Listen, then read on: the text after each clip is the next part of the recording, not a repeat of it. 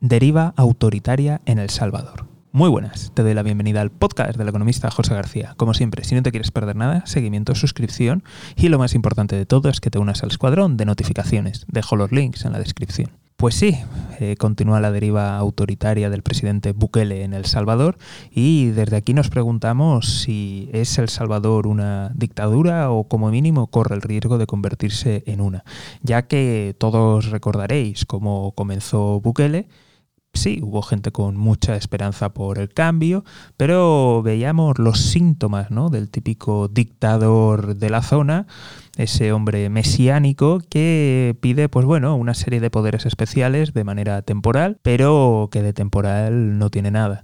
Vimos también cómo negoció con, con las pandillas, cómo fue a las cárceles para negociar. Es decir, hizo cosas bastante radicales y bastante sospechosas.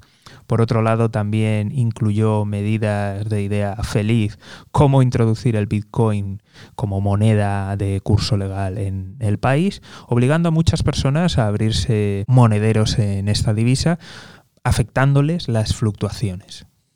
También hemos podido conocer sus acuerdos con, con China y alguna de la letra pequeña, y ahora, por último, vemos cómo afronta el problema de la violencia del país, pues con derivas que, nos recuerdan los peores momentos de, algunos regímenes hablando de no dar de comer a, los presos.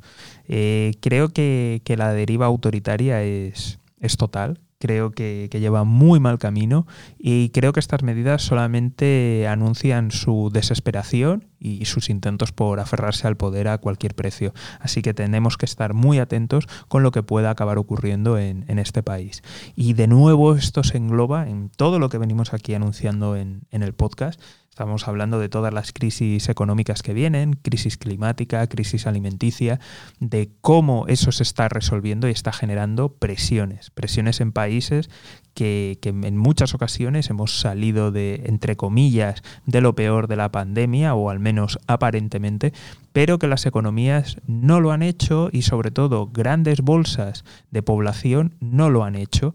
Así que por tanto eso es una olla a presión y creo que vamos a tener aún más al alza el autoritarismo a lo largo del mundo y tenemos que ser muy vigilantes.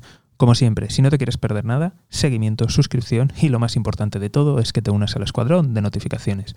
Dejo los links en la descripción. Un saludo y toda la suerte del mundo.